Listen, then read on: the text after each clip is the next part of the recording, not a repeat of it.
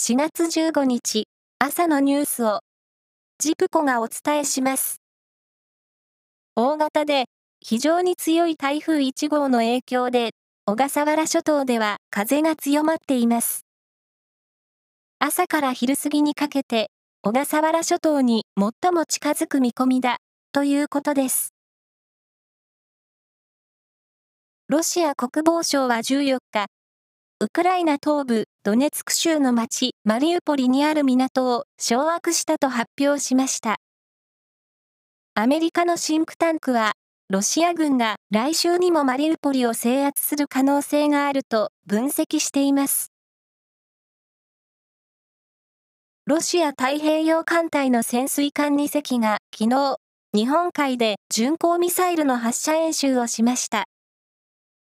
日本海では、海上自衛隊がアメリカ海軍と共同訓練をしていて、これを牽制する狙いとみられます。ハウス食品は、昨日、家庭用香辛料98商品の希望小売価格を、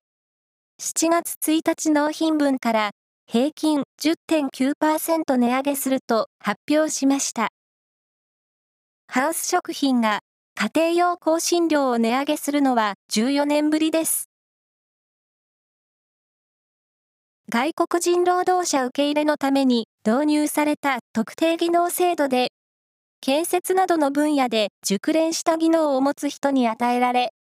永住も事実上可能になる資格の特定技能2号を、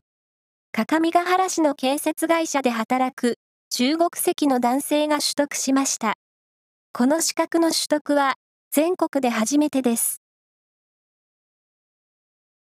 フランスで来月開催されるカンヌ国際映画祭で、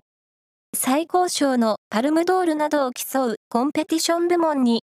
是枝裕和監督の新作で、韓国映画のベイビーブローカーが選ばれました。プロ野球、中日は阪神と対戦して4対1で勝ち、今シーズン2回目の4連勝です。阪神は、引き分け1つを挟んで6連敗。借金は14になり、勝率は0割6分3厘です。以上です。